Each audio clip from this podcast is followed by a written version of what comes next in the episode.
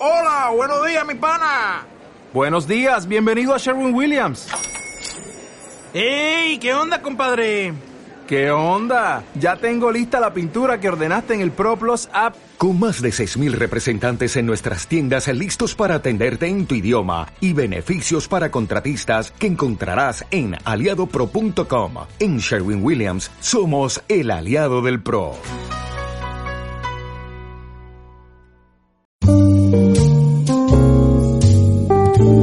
Asturianos en Madrid con Bernardo Solís.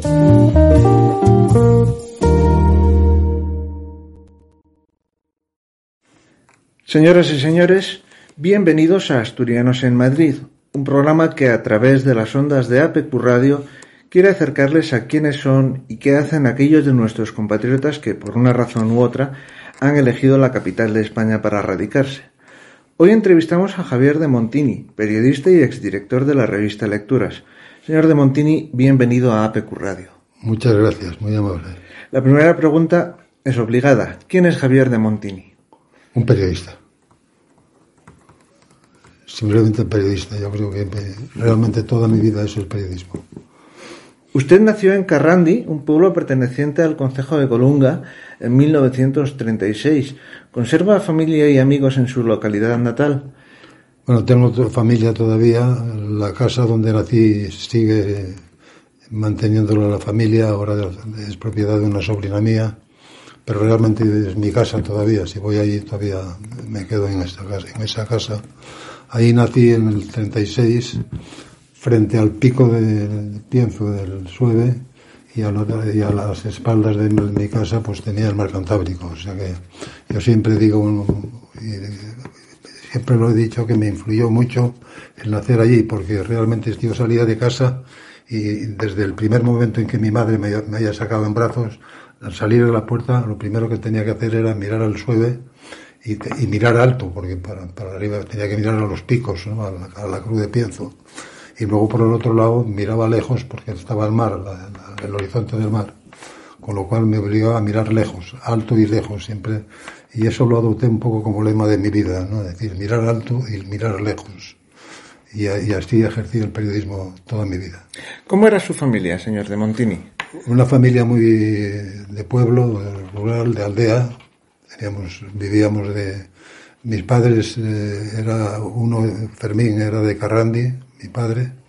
Mi madre era de Pernús, también otro pueblo de Colunga, y se casaron bastante diferencia de edad porque mi padre le llevaba a mi madre, creo que unos 20 años, 21 años. Tuvieron nueve hijos, fuimos nueve hermanos.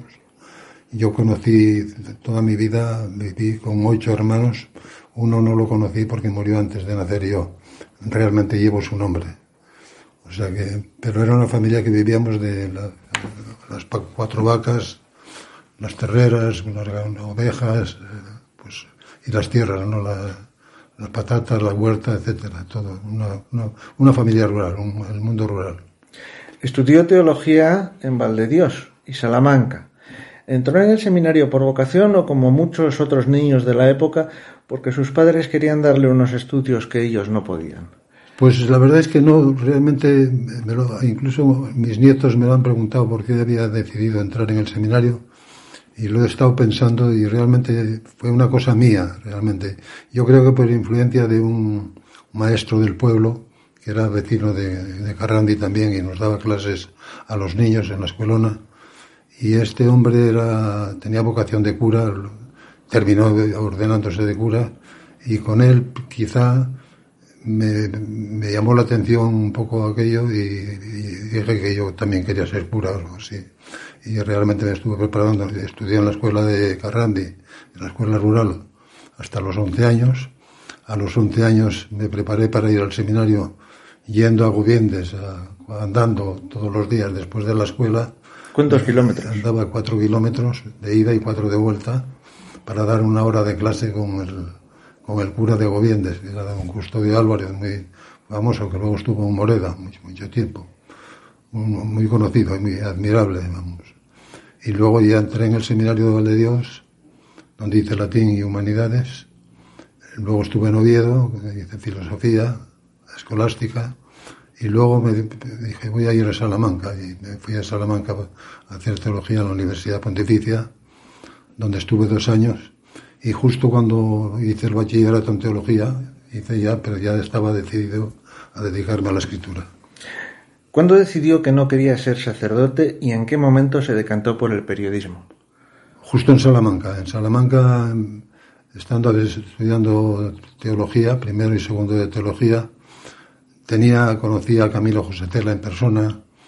Eh, en Salamanca me había metido mucho a leer a Unamuno. Lógicamente, Salamanca está muy ligada a Unamuno.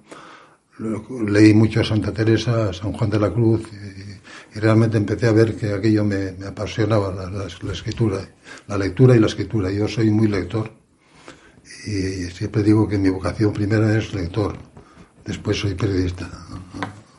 Su nacimiento... Y, y ahí ya empecé a colaborar en un periódico de gratuitamente, publicaba cosas en un periódico de Salamanca, el Adelanto, y empecé a mandar alguna cosa ya ligada a Asturias, a, la, a Paco Arias de Velasco, a la, a la Nueva España de Oviedo.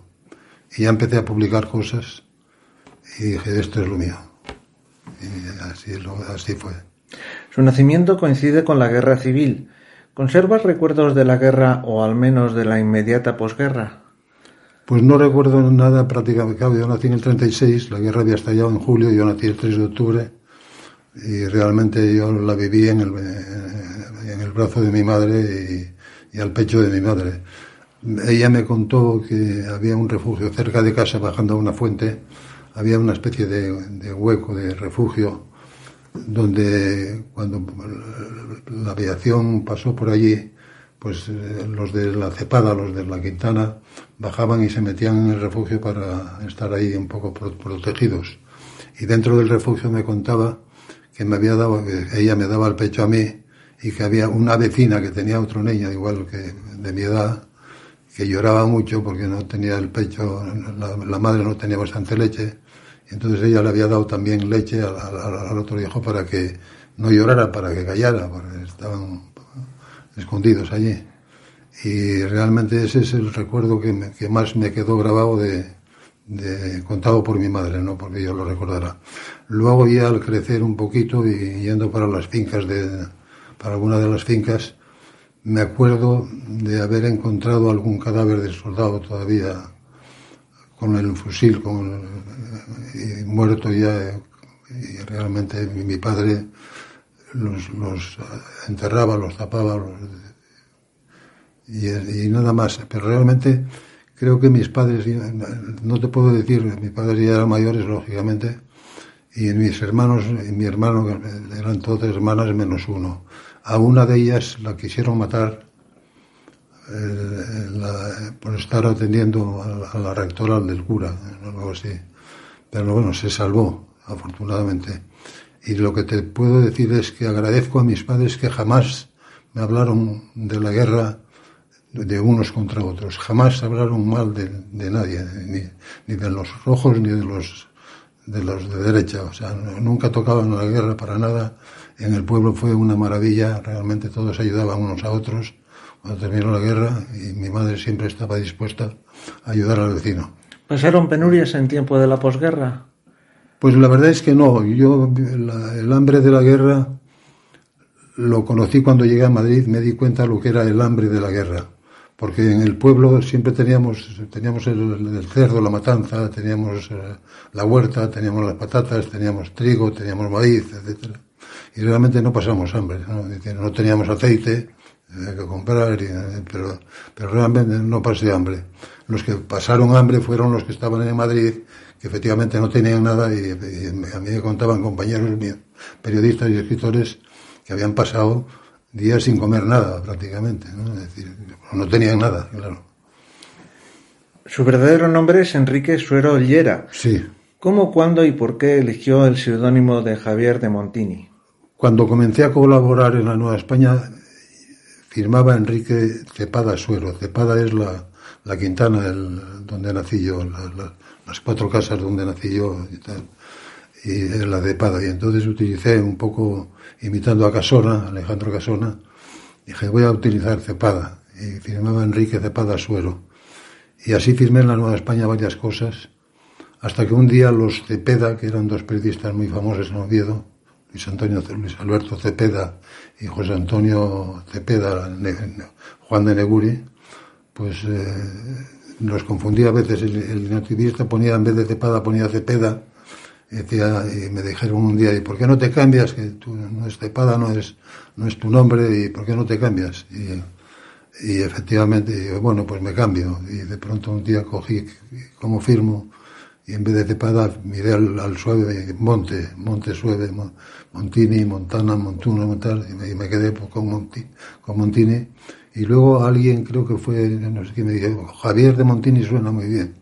Y pues, Javier de Montini. O sea, fue nunca pensé que aquello iba a ser mi nombre de toda la vida, claro. Inició su carrera en la Nueva España. ¿Quién o quiénes fueron sus maestros en el periodismo y con quién coincidió en aquella redacción?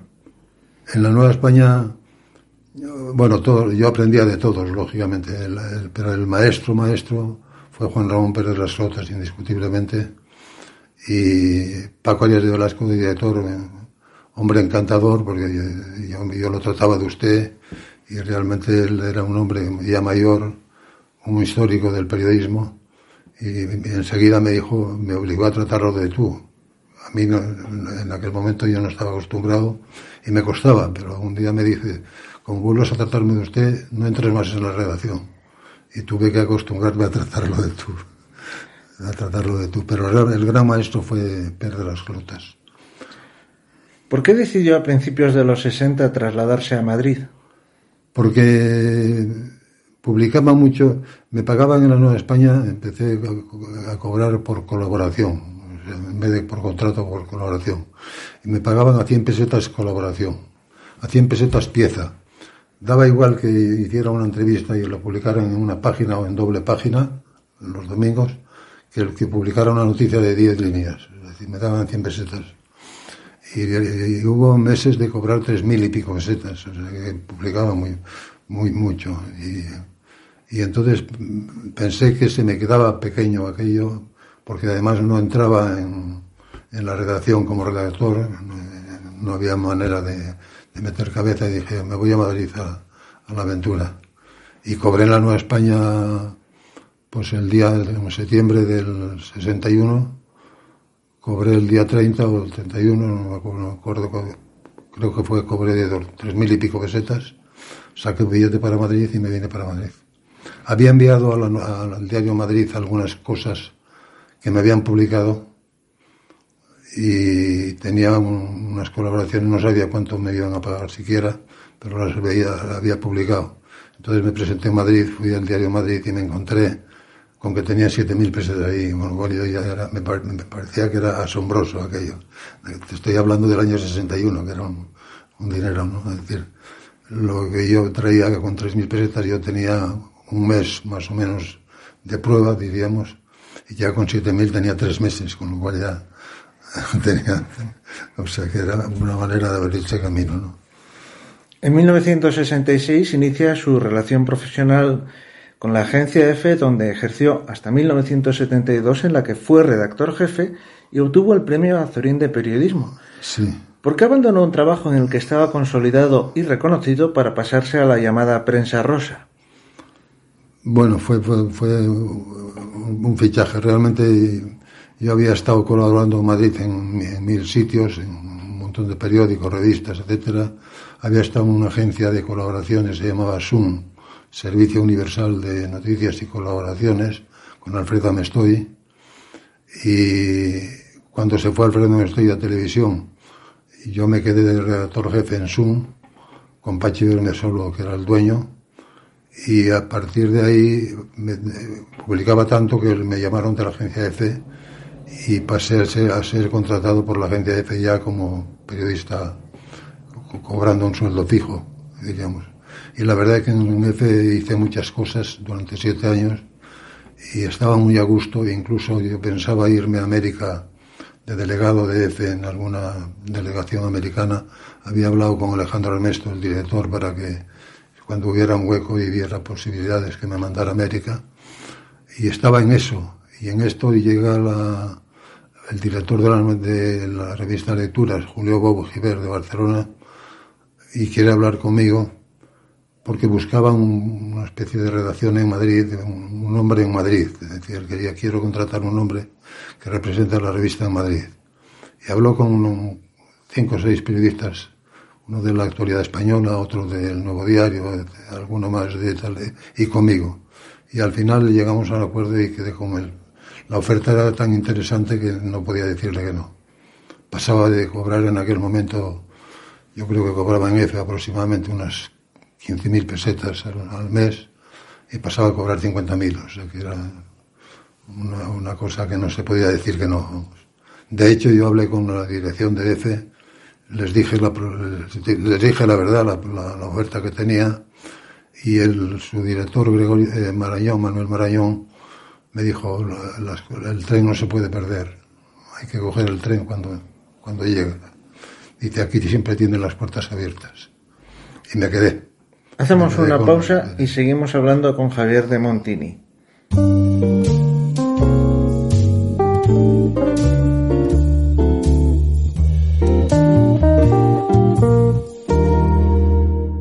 El catering de Cocibar pone a disposición de trabajadores y empresarios su servicio de comidas en la empresa. Cocibar sirve el menú diariamente en el centro de trabajo. Cocibar, de nuestra cocina al comedor con la mejor relación calidad-precio. Infórmate de 8 a 1 en el 985 16 85 23 o en www.elcateringdecocibar.com. Cocibar, el catering que rentabiliza tu jornada. Cierra los ojos y piensa en la casa de tus sueños. Tiene jardín, es amplia y además está en un lugar tranquilo y alejado del estrés de la ciudad. ¿Me equivoco? En el Sol Grupo sabemos lo que te gusta y lo que necesitas, por eso te invitamos a que conozcas Villas Cavalerio, la urbanización de tres exclusivas viviendas unifamiliares situada en Piedras Blancas, muy cerca de la playa de Santa María del Mar. Para más información visita elsolgrupo.com. El Sol Grupo, el apoyo de tu nueva vida.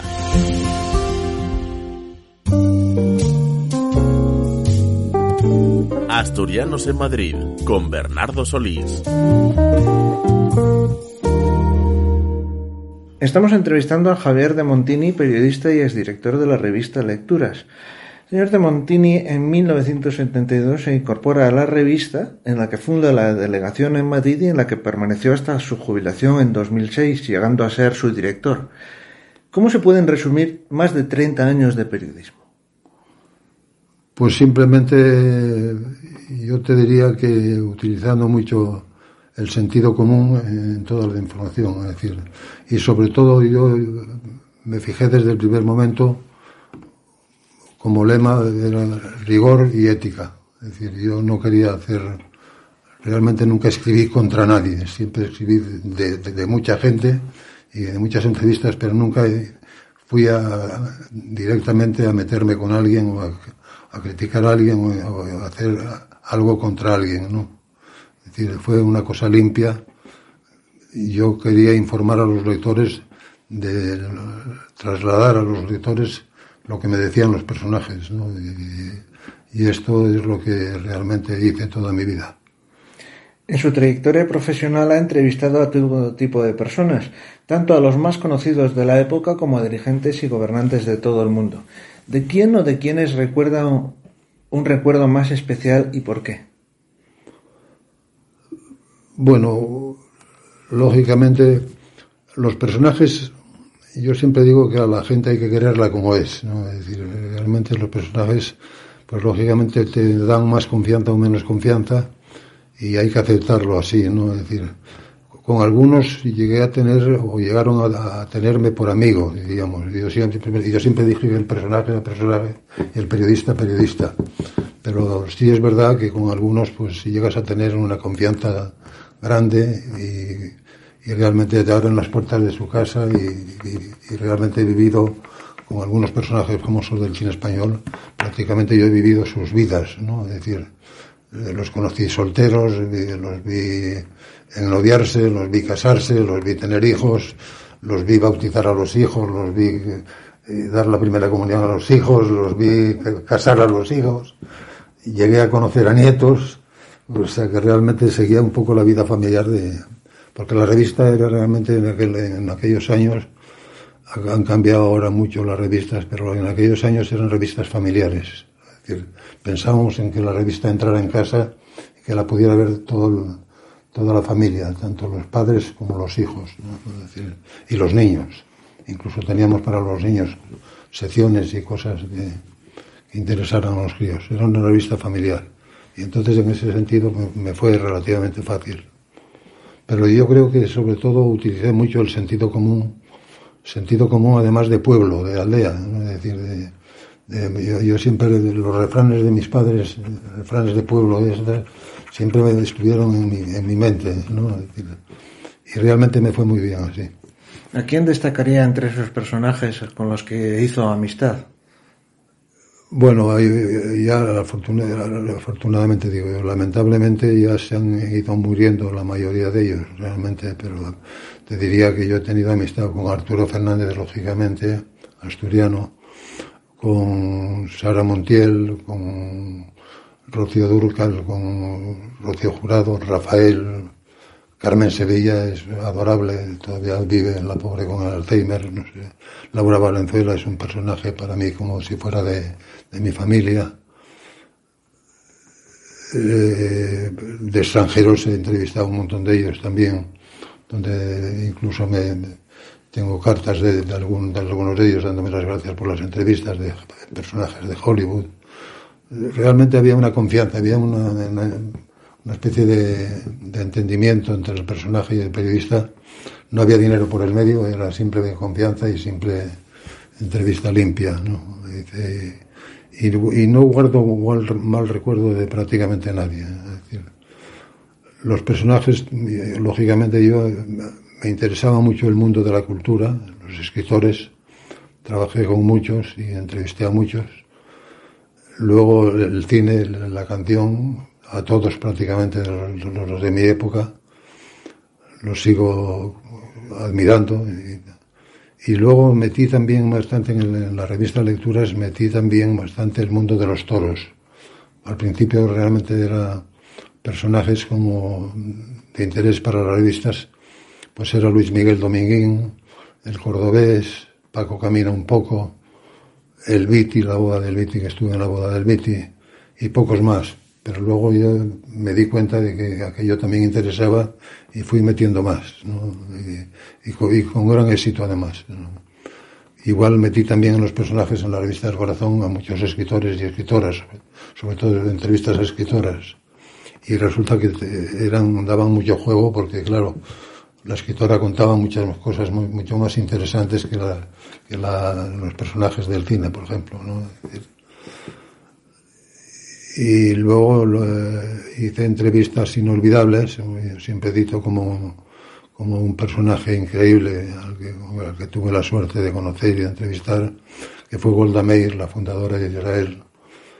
Ya como abuela había publicado sus memorias, una, su vida, y tuvimos la oportunidad de, ir a Israel unos cuantos periodistas, y a mí me habían concedido, creo que eran 20 minutos, y estuve con ella casi una hora.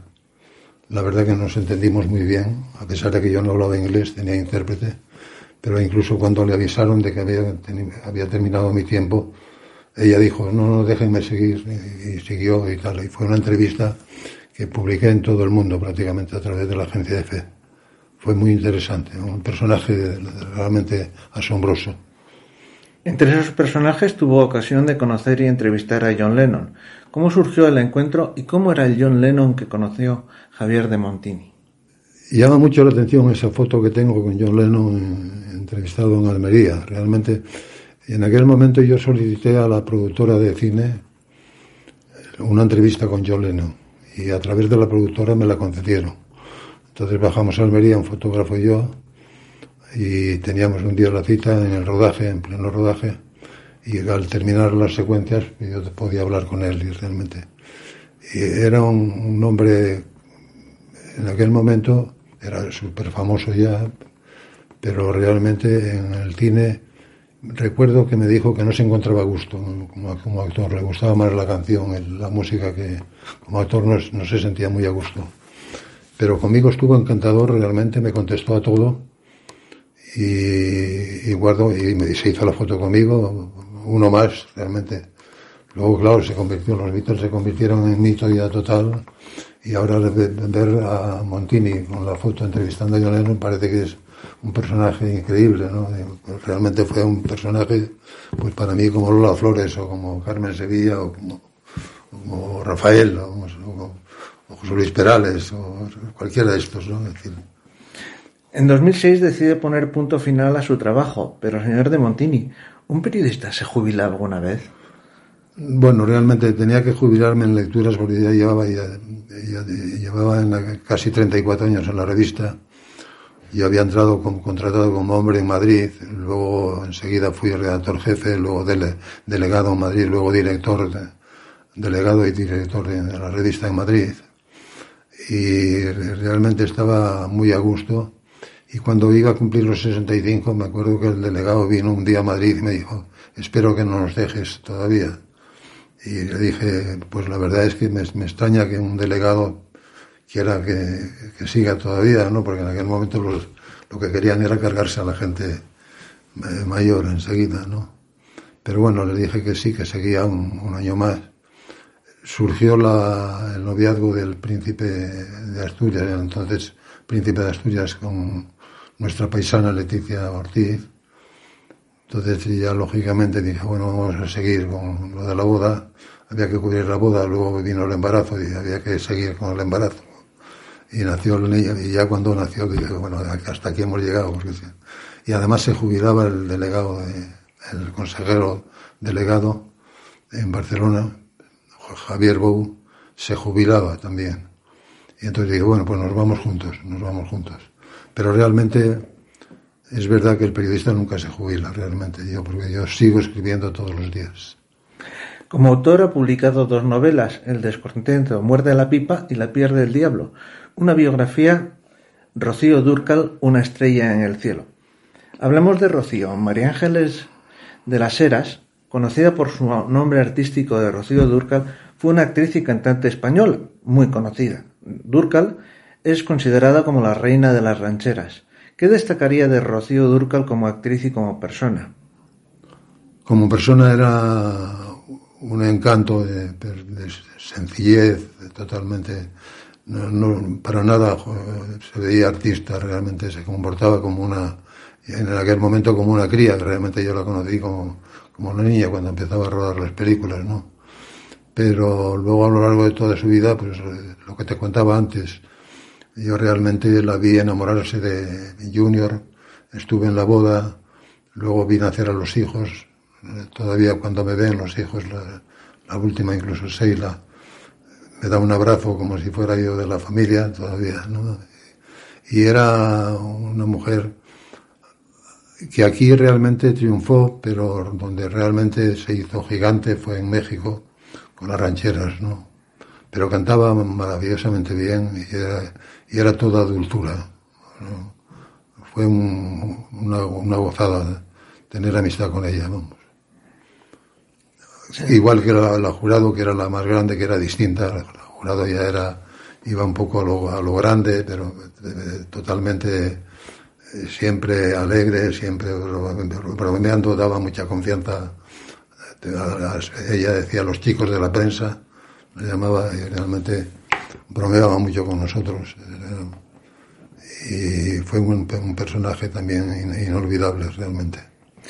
Señor de Montini, ¿cómo eran las revistas del corazón en la época que usted comenzó en lecturas y cómo fue evolucionando la prensa rosa? Bueno, la prensa rosa realmente evolucionaba a partir, sobre todo, el, gran cambio vino a partir de los 80, últimos 79, 80. Empezó con la, con la exclusiva de la boda de Jimmy Jiménez Arrau con la nieta de Franco, con, con, Merry Martínez, con Se la hizo en, el Pazo de Meirás y la, vendió en exclusiva a la revista Hola, Jaime Peñafiel. Ya no, yo estuve en esa boda en la, en la, parte de fuera, diríamos, fuera del, del, Pazo, y ya no pudimos hacer prácticamente la información bien solamente teníamos lo, que nos contaban los invitados que entraban y salían, ¿no? y aquello, aquello cambió un poco porque realmente a partir de, del dinero, de que entró en juego el dinero, pues lógicamente ya los personajes empezaron a vender noticias a veces falsas, ¿no? Y se incluso había bodas falsas, había noviazgos falsos, había eh, idilios falsos, había embarazos falsos, es decir, te vendían una cosa y tal. Y yo siempre tenía mucho cuidado y decía, ojo, hay que decir que esta boda realmente que se celebró así, así y tal, la, publicamos, pero la publicamos diciendo que no es válida porque no está registrada en ninguna, una embajada. Era una boda espectáculo nada más.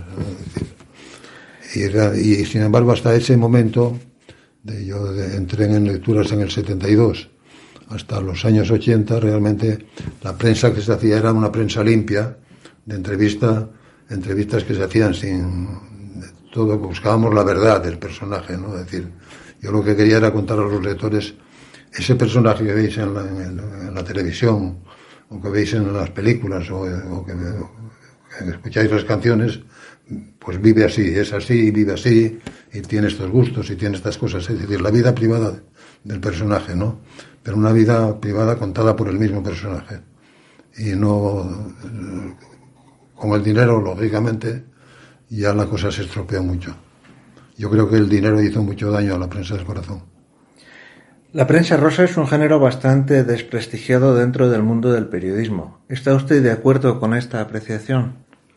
Pues cuando yo entré, cuando yo dejé la agencia EFE para irme a lecturas, recuerdo que algunos compañeros de lecturas me reprochaban que me fuera, porque dice, hombre, te vas a una, hacer un periodismo de tercera y dejando la agencia EFE y demás pero yo realmente hice el, mismo periodismo que hacía en EFE, lo hice en lecturas y creo que realmente se puede hacer un periodismo digno, dignísimo y absolutamente profesional.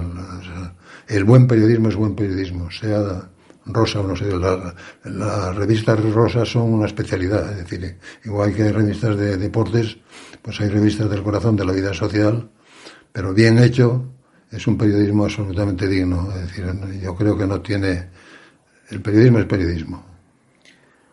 ¿Sigue usted los programas del corazón que se emiten actualmente en la televisión?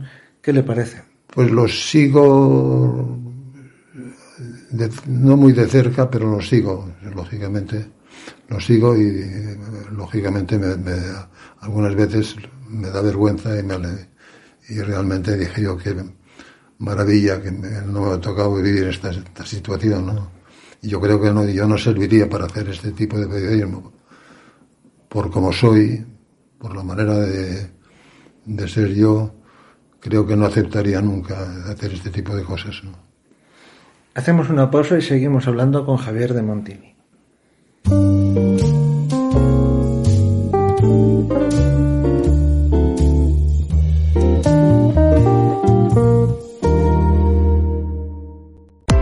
Grupo Económica, formación y soluciones tecnológicas, más de mil cursos bonificables para trabajadores en activo. Mejora la productividad de tu empresa. Somos líderes en formación. Más de 51.000 clientes nos avalan. Infórmate en el teléfono gratuito 880 88 33 o en www.económica.es, las dos con K. Residencias Geriátrica Perlora y Alameda, un perfecto equilibrio entre la tranquilidad y el confort con un trato familiar y atención geriátrica especializada. Residencia Geriátrica Perlora, estamos en Carreño y Residencia Geriátrica Alameda en la Pedrera de Gijón. Teléfono 647 79 13 14. Las residencias para tus mayores. Asturianos en Madrid con Bernardo Solís. Estamos entrevistando a Javier de Montini, periodista y exdirector de la revista Lecturas. Señor de Montini, seguro que le han propuesto escribir sus memorias. ¿Piensa hacerlo? Pues la verdad es que no.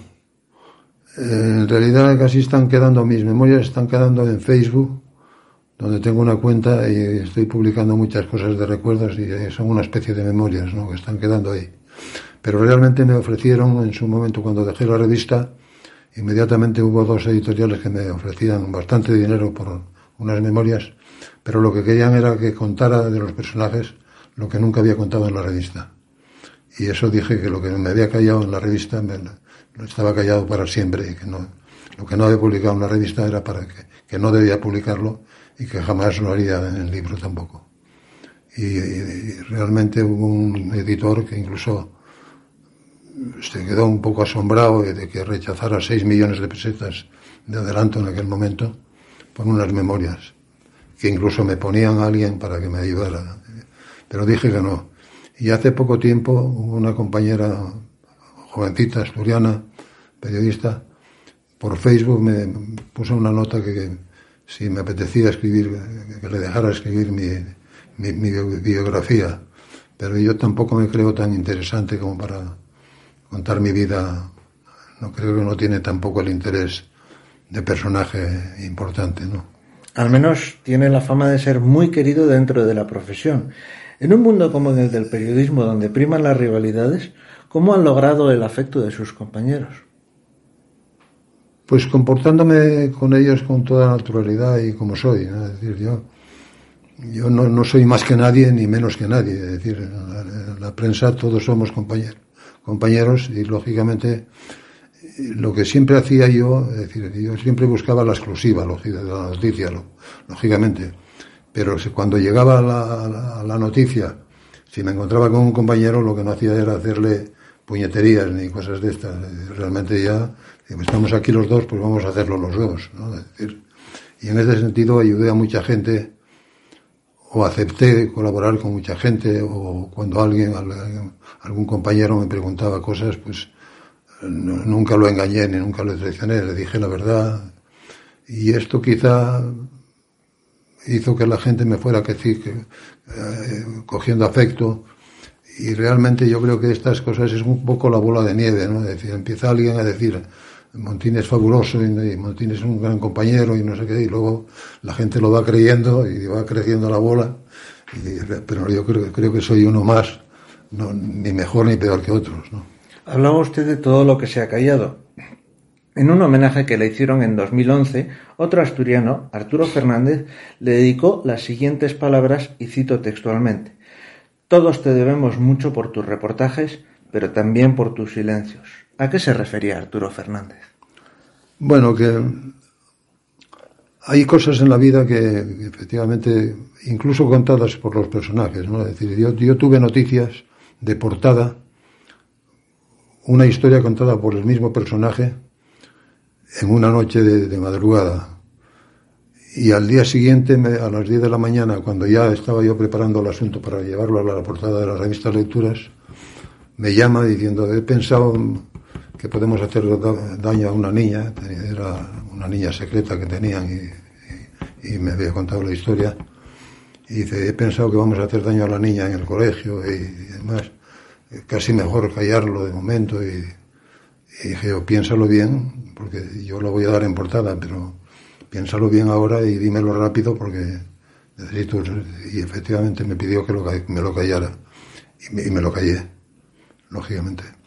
Y, así otra serie de, cosas. Luego hubo en algún momento de, he tenido un matrimonio un poco ligado a Asturias también, que, una vez me vendieron una, exclusiva de unas fotos por un millón de pesetas en verano en Marbella y yo vi que si publicaba aquello realmente el matrimonio estaba punto de romperse, pero dije, si publico esto, se rompe definitivamente. Entonces me lo pensé y, realmente lo guardé, dije, voy a guardarlo de momento y tal. Y efectivamente hice bien porque no sé, el matrimonio aquel pues siguió juntos durante bastantes años, luego se separaron también. Pero recuerdo que al cabo de tres meses, después del verano, se presentó el, marido en la redacción dispuesto a pagarme el millón de pesetas que habíamos pagado. Dije, yo no te he pedido nada. Esto lo hemos comprado, lo hemos comprado y luego no, no, no lo hemos publicado porque no debíamos publicarlo y ya está, ¿no? Es decir, este tipo de cosas pasa mucho, ¿no? Es decir, yo creo que y realmente, pero, pero fue limpio, jugada limpia, ¿no? Es decir, no. Y este tipo de cosas entonces hace que, que, te, que te vayas guardando en el cajón cosas Y de hecho, cuando yo en el 2006 dejé la revista, hice una limpieza de, la mesa y en los cajones, el cajón secreto, diría. Pues lo, destruí prácticamente entero porque pensé que había fotos, hay un montón de fotos allí que cogidas por alguien que no sabe de qué va, daban pie a muchas cosas, ¿no? decir, a veces hay historias que contadas como fueron son historias preciosas, bonitas y tal, pero si las, las inventas sobre una foto, sobre tal, pues lógicamente les das otro sentido que no es el real. O sea, yo siempre fui muy de contar la, verdad de las cosas. Hablábamos antes de la vocación. Si volviera a nacer, ¿volvería a ser periodista? Sí, seguro que sí, sin dudarlo. Eso a mí me parece que lo que es de lo que decía Gabriel García Márquez, que era el, mejor oficio del mundo, el, más bello oficio del mundo. A mí me parece que bien ejercido es el más bello oficio del mundo. ¿Y cómo ve el futuro de la profesión periodística a corto, medio o largo plazo? Pues ahora mismo mal. Yo estoy en la Asociación de la Prensa de Madrid y realmente veo que la gente lo está pasando muy mal. Tengo a mi hijo ahora de redactor jefe en, la revista Hola y la, verdad le digo que suerte has tenido porque realmente ahora encontrar trabajo para el periodista es fatal, vamos, es una tragedia. Y además veo que están pagando ahora infinitamente menos de lo que se pagaba cuando yo dejé la revista todavía. Es decir, se pagan las fotos mucho menos, se pagan los reportajes mucho menos, y yo creo que los sueldos que se ofrecen ahora se ofrecen unos sueldos muy, muy bajos. o sea que realmente el momento es malo. Yo espero que pase esto y que, bueno, que evolucione mejor. Hablamos de su tierra que es la nuestra, señor Montini. Después de tantos años fuera de Asturias, ¿cómo ve nuestra región? Bueno, yo soy muy asturiano, lógicamente. Yo siempre digo, hace unos días todavía decía que, que no había logrado romper el, cordón umbilical que, que, me une a mi, a mi Carrandi, a mi Colunga, a mi Asturias. Y, y realmente toda mi vida en el periodismo que he ejercido está Asturias, porque cualquier cosa que tocar Asturias, los asturianos, los personajes asturianos, yo he tratado de, darles mi, empujoncito en la prensa, ¿no? Es decir, realmente yo creo que no hay artista ni modelo, actores, eh, cantantes asturianos a los que no haya yo, de los que no haya yo escrito algo en algún momento. Es decir, he cuidado mucho eso y además eh, incluso ahora tengo grandes amigos en Asturias. Soy amigo de, los pintores, pintores como Manolo Linares, o como Pilar eh, Carballedo, o como Enguís, Alfredo Enguís, o como Tejerina en su momento. Cultivo bastante la, asturianía, y desde luego soy muy de, muy de Asturias, realmente.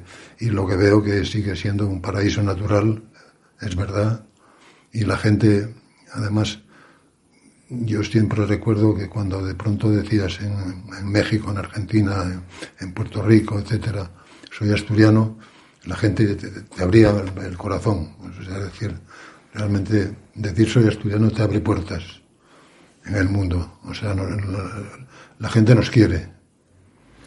¿Qué es lo que más echa de menos y qué no añora en absoluto del Principado? ¿Del Principado? Sí, de Asturias. Bueno, echo de menos, lógicamente, ahora a mi familia, ya de, los nueve hermanos que te decía antes que tenía, que fuimos, quedamos solo dos ya, una hermana que vive en León y, yo, y echo de menos a la familia y echo de menos, lógicamente, el estar más tiempo en, en Asturias. Siempre he tratado de ir a Asturias, pero lamentablemente en los últimos años voy muy poco tiempo, tengo poco tiempo y, sí que me gustaría disfrutar de Oviedo y de Gijón, y de Avilés, de, Colunga, de, Covadonga, que estuve en verano, el verano pasado también. Yo, yo llegué a vivir en Covadonga un mes entero de estudiante y aquello es una gozada realmente. por cierto, allí en Covadonga conocí a Roncalli de, de Cardenal, que luego en persona, estuve con él en Covadonga y luego a los pocos meses era elegido papa en Roma. Pablo VI. Roncalli, el cardenal Roncalli. El cardenal Roncalli. 23. Juan 23. 23. Usted que ha hecho un- tantos retratos con palabras de tantos personajes, ¿se animaría a hacer un retrato, también con palabras, de cómo somos los asturianos? Yo te diría que abiertos y generosos. Abiertos y generosos. Generosos, sí. Somos muy, yo creo que somos muy abiertos y muy generosos. Para terminar, ¿cómo ve el futuro de Asturias? Hombre, quiero verlo realmente acostumbrado a mirar siempre alto y lejos, pues quiero verlo así, ¿no? Quiero ver un futuro brillante, no solo con el turismo, sino con la empresa. Yo siempre digo que tenemos un- una región maravillosa, un principado maravilloso para el turista, pero que es fundamental la empresa también. Yo creo que eh, el año que llevamos ahora, este año de, virus en toda España, que ha afectado tanto a la economía, somos probablemente el país eh, más afectado del mundo económicamente y yo creo que es por, estar un poco tan dependientes del turismo. si tuviéramos empresas funcionando, ven- vendiendo cosas, pues lógicamente estaríamos ahora menos afectados. y esto pasa en Asturias. Yo creo que tenemos una industria maravillosa que es el turismo, pero yo creo que es fundamental tener empresas importantes y que sean seguras. Ojalá sea así. Pues así ha transcurrido la entrevista que hemos mantenido con Javier de Montini, periodista y exdirector de la revista Lecturas. Señor de Montini, muchas gracias por atender la invitación de APQ Radio Gracias, Bernardo. y a ustedes les espero en una próxima edición de Asturianos en Madrid. Gracias por escucharnos. Un abrazo, Asturias.